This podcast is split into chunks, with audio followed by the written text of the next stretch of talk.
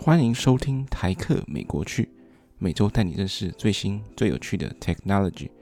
我是川艺。这个今天话筒的另一边是只有没有人的，只有我自己一个人。那为什么今天是我单口相声呢？因为 Tony 他们公司呢，这个佛心公司，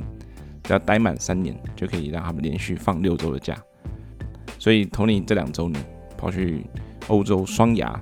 在葡萄牙跟西班牙跑去爽。然后录音的同时，Tony 应该正在这个西班牙马德里不思议，对，然后把我自己一个人丢在美国，然后做单口相声录音这样子。然后呃，然后最近刚好我自己也因为餐厅关系，所以比较忙。今天呢，就想用一个比较闲聊的方式来跟大家分享一些呃最近发生的事情这样子。那第一个的话，可以先从我们这个新开的餐厅来讲起，就是刚好在录音的前一个礼拜。我们这个餐厅如火如荼的开幕了，干，然后心得只有一个，什么累歪，然后就想要对那个餐饮从业人员致上最高的敬意，因为我现在疫情过后之后，作为这个软体工程师呢，基本上都是在家里上班，每天就是九点起床，然后九点半开会，然后就开始缓慢步调的一天，写写一些粪扣，然后开开会，然后跟别人打打嘴炮。然后下午五点多就可以轻松，然后准备下班去遛狗这样子。那那个相反的呢，在餐厅这这这几天体验下来就是啊，餐厅如战场。尤其是因为我们其实运气还不错，就刚开幕的时候那个生意都蛮好的，所以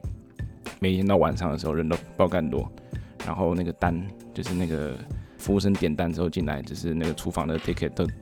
都叠叠叠一整叠，然后。忙不过来这样子，对，然后就变成说你要去确保说每一个顾客他的餐点都有送到，然后就算有 delay 的话，或是有忘记漏单的话，要确保现在后面的厨房能马上帮客人补上。然后由于我们前面跟后面，就前面的服务生跟后面的厨房都是比较新招的，所以还不是很熟悉，所以刚开始呃其实碰到蛮多困难的。不过在一个礼拜之后，感觉最近有慢慢上手，厨房越来越熟悉。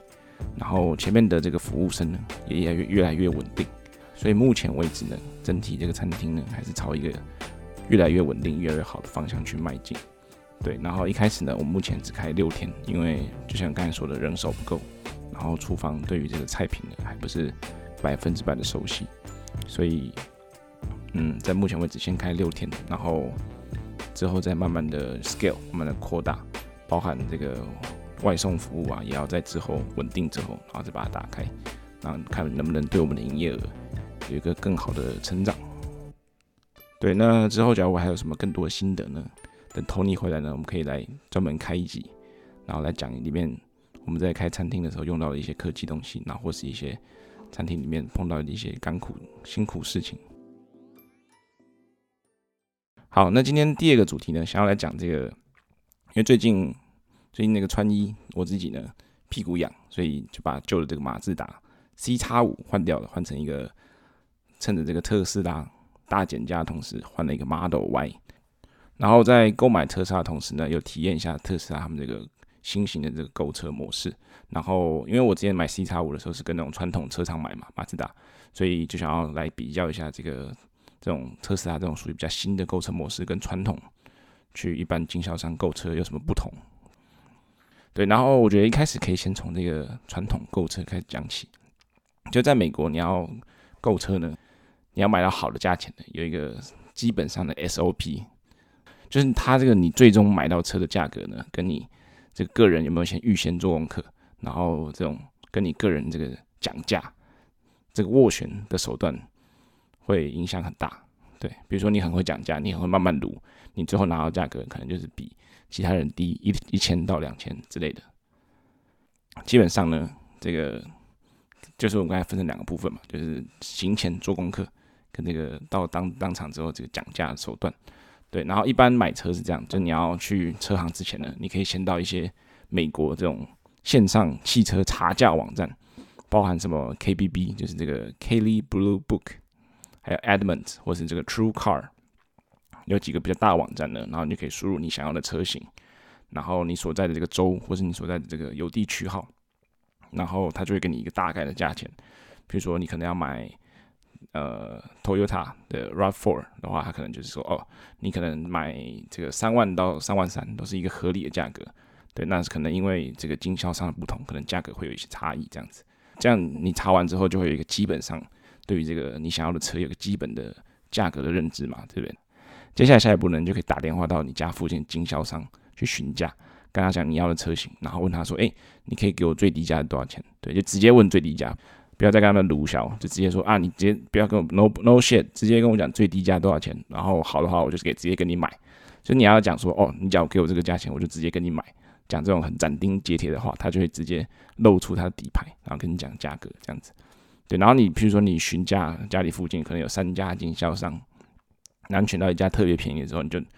你就让他把那个这个报价寄这个 email 给你作为证据，然后你就可以选一天，然后到他们这个经销商拿你这个报价呢，去跟他说：“哦，这是你当时的报价，我我要买你这个车这样子。”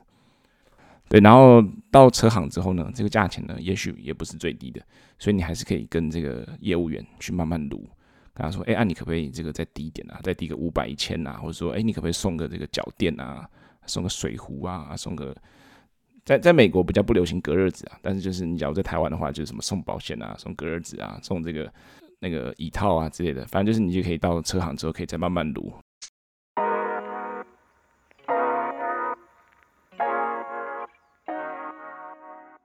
OK，所以呃讲完这么多，我就可以可以来讲一下我自己这个自身买车的心得。就第一次买车的时候，我就直接到那个经销商，然后。什么功课也没做，也没有上网查价钱，然后就两手空空直接进去了。对，然后当时那个业务就让我先去试开试乘一下那个车，然后开钱回来，他直接跟我说：“哎，这个车子价钱是这样，然后然后每个月要付多少钱这样子。”然后因为当时呢，我刚从学校毕业嘛，然后刚刚有那个社会安全嘛，就是美国的这个身份证号类似的概念，然后也刚办刚办信用卡，所以这个信用记录呢。非常短，所以你要拿到好的利率就比较难。所以当时呢，我在他跟我讲这个车多少钱的时候，那我也没有在意这个车的总价多少，然后我就一直管这个月付，我就确保说这个月付呢不会太高，确保这个利息不会太高。他那个业务可能把我觉得我是一个肥羊，什么都不懂，然后想要宰我一下，那他就说啊，你不要管这个利息啊，这个利息就是这样啊，这个价车价也你也不要你也不要管车价，车价就是固定这个价钱的啊，你就看每个月付多少，啊，我给你分七十二期啊，你。按、你这样子的话，就可以确保每个月付付付付比较少的，对。然后我那时候就抱持一个怀疑态度，我一直在那边算，这样利息到底是几趴？然后算算算，看利息八点多趴，去你妈的，差点被诓。然后那个车价也是，他直接给我这个想要用这个零售价卖给我，我去你的，差点就被诓了，对。然后所以后来呢，身为一个免费仔，在这个没有做足功课的情况下呢，我就抱持着怀疑态度，然后后来就。就没有买，就后来又打 Uber，就打 Uber 去那个经销商，然后后来又打 Uber，花了两次钱回家这样子。后来想说，嗯，不行，还是要买车。然后第二次去买车的时候，是跟这个 eBay 现在的老婆，那边那时候还是女朋友，然后一起去买车的时候，然后因为 eBay 在美国打滚已久，还比较有经验，然后他就说，你去这个买车呢，一定要砍价，你不能说他随便给你一个价格，然后你就跟他说好好好，进去呢就直接给你大刀，给你直接挥下去，这样直接给你对半对半砍。所以一样嘛，我们就第二次去我们家附近的另一个经销商，然后进去之后，然后老板就一样跟我们讲价钱。然后那时候我记得那时候买那个 C 叉五，他跟我们讲价格好像是这个三万三。然后呢，eBay 呢直接大刀砍下去，跟他说：“哎，我们想要两二十五 K，看直接砍八千。”然后那个业务傻眼，直接请他们经理出来说：“哎，请问你这个价钱是哪里看到的？”确定是同一个等级的车吗？所以买车还是要有那种熟门熟路的人才可以帮你拿到好价钱这样子。后来在这个一开始就给你大刀砍下去，这个业务就知道说哦，这个果然是个狠角色，肯定不好招惹。所以就在我们这个死缠烂打之下呢，我们就从三十三 K 砍到了二十九 K，所以差不多我们就是砍在拿到这个中间的价格。所以这个传统买车这个心得呢，就是第一个。水超级深，就超级容易被当羊仔。然后你这样要有找那种要先去各种比价，然后去问有经验的人说哪里买车比较方便，才会拿到比较实惠的价格。这样子。第二个是他妈超级浪费时间，大概加贷款，然后加溢价加四成，然后我们买到车总共花了快六个小时。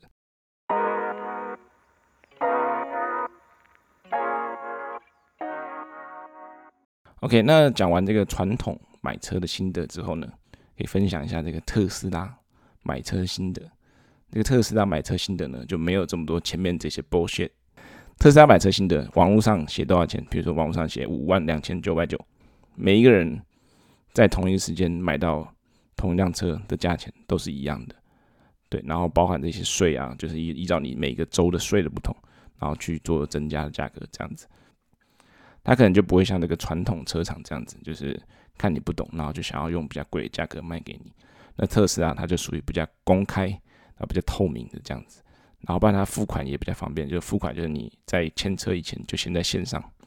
就可以把你银行的这个转账资讯附上去，然后就直接转账。贷款也可以在它这个系统里面完成，对。然后你之后所要做的人，就是当天他跟你说可以拿车的时候，你就当天到他这个。特斯拉经销商，然后你就到三楼这个车库，然后找到你自己的车，稍微看一下车子的外观有什么问题，然后没什么问题的话，你就取车，然后就直接开回家结束。对，整体超级快速。就我那天呃星期六去取车，大概只花了半个小时不到，然后我就把车开回家了。这样，对，所以就超级方便，省超级多时间这样子。对，但是这个特斯拉呢，它除了虽然说买车方便。那还有那个两个缺点，就第一个就是这个组装品质极差，特斯拉都不能细看，细看的话你就怀疑说，这真的是这个市值数一数二大这个造车厂造出的车嘛？就以我自己拿到这台车为例呢，我的车有这个两个问题，就是第一个就是我的这个前行李盖呢是有点稍微高起来的，它跟前面的这个前面的 bumper 前面的保险杆是有一点点差距，它就不是齐平的这样子。所以看起来，你摸过去的时候，你就可以明显感觉到这个引擎盖有点凸起来的感觉。然后另一个组装品质差的地方呢，就是这个右后门，就是乘客方向这个后门呢，还很明显的比前门稍微凸出来，不是稍微凸出来，比前门凸出来一大块这样子。虽然说功能上是不影响使用的，但你这边看的时候就觉得，我看这是什么东西？怎么会造车造成这个样子？对，然后我后来当时当场我就跟这个业务反映说，哎，你看这个门也太凸了吧？他就说这个东西呢，呃，你今天假如不要这台车的话，你可能回去要等，要等，可能要等一两个月才能等到下一台车。然后你有可能等到下一台车呢，它这个组装品质也是跟今天这台车差不多的。然后他跟我说另一个选项呢，就是说你先接手今天这台车，然后你之后下个礼拜再把车带回来，然后我们再帮你调整，把这个门呢敲回去。确保说它可以尽量对齐前门，然后我就想说好吧，反正功能上没有影响使用的话，那就先先拿车回家，然后下礼拜再拿回来去调整这样子。对，因为我自己其实在取车之前，我有先看一下说哦，特斯拉取车要注意什么重点这样子，然后就有人说这个组装呢极度差，所以你要做好这个，比如说门板啊间隔是不均匀的这个心理准备。所以我一开始就把打好打满打好打满预防针。到当地上场的时候，对于各种这个板件的这间隔不均匀的这个情况下，已经免疫了。然后，然后我觉得第二个缺点呢，就是它这个特斯拉，它这个价格呢，这个波动率跟它自己的股票一样高。这特斯拉其实我看很久，特斯拉我在二零二一年底的时候就想买，那时候当时的价格好像是五万八千块还是五万六，然后过没几个月它就涨到五万八，然后又过没几个月，大概三四个月吧，又涨到什么六万二之类的。然后后来就觉得啊，六万二实在太贵了，买不下手。对，然后当时也没有这个联邦这个税款补助，所以我就想说啊，那就不管，那我就选马自达再战十年。对，然后后来就是在这在这个一月中呢，才有这个这一波的大降价，大百分之二十。所以这个可能买特斯拉的人呢，这个心脏要比较大颗一点，要要要随时做好你这个买车的价格可能会浮动比较大。讲完这个购车心得呢，想要分享一下这个。特斯拉 Model Y 这个行驶一周的心得，就是我觉得先从优点讲起好了。第一个呢，就是这个加速真的是快。大家还记得前几集有红儒有跟我们说，这个就是电车的优点就是加速很快，然后很爽。所以，然后我自己尝试了一下，真的是哎干，加速真的很快，然后也很迅速，然后也没有什么迟滞，没有什么 delay，就你一踩油门就直接就会直接贴背，然后直接飞出去这样子。呃，因为我这几天有稍微开回来我的马自达一下，因为我要把马自达拿去那个卖掉，然后最近刚好在弄餐厅比较忙，就没有时间去卖掉，然后这几天才有时间把这个车子拿去这个一些经销商去卖，然后一开上马自达，一踩那油门，一看怎么车子不会动，就真的差很多，就有点开完电车就回不去的感觉，这样子。对，然后第二点优点就是这个自动驾驶很方便。就在高速的时候呢，它可以自动维持车道，然后自动跟前车这样子，然后你就可以把手放在方向盘上，然后你可以呃稍微放松，然后让特斯拉自己去开车。就是最近可能白天上完班，然后呃五六点就跑去拉面店帮忙这样子，所以就上整天的班，然后回家的时候呢，要从高速回家的时候，就体验这个特斯拉自动驾驶的方便，真的就是对于开车的这个疲劳度真的降低很多。然后第三点，这我最喜欢的，就是它也是最近透过这个 OTA 软体更新增加的功能，就是这个绿灯提醒。就有时候你在开车的时候，你会晃神，然后你在等红灯的时候，尤其容易分心或是晃神。有时候绿灯没看到，然后你就被后车按喇叭，然后就超级不爽。对，特斯拉有个功能呢，就是它会帮你辨识这个红绿灯的状态。呃，在红灯转绿灯的同时，它就会有一个小的这个 chime，小的这个铃声的叮。告诉你说，哎，绿灯喽，就准备要走了，不然你后面人要扒你了。这样，所以我觉得很方便。有时候稍微晃神或者比较累的时候，它就可以提醒我，然后确保我不会就是阻挡这个交通的顺畅度。好，那说完那么多优点，要说一下这个缺点。就是第一点呢，就是最大的缺点就是充电的方便度。就最近呢，因为家里还没有安装充电桩，就这最近的这个使用心得呢，就是不是在充电，就是在前往充电站的路上。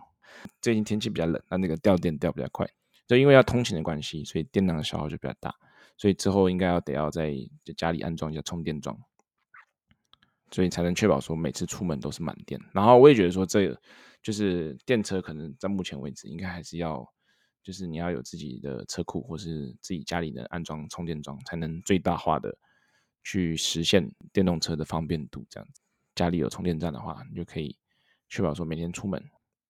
都有两百迈以上的里程可以用，那其实这样两百迈也够应付绝大部分的这个通勤使用情境，所以之后可能会想要打算在家里装那个充电桩。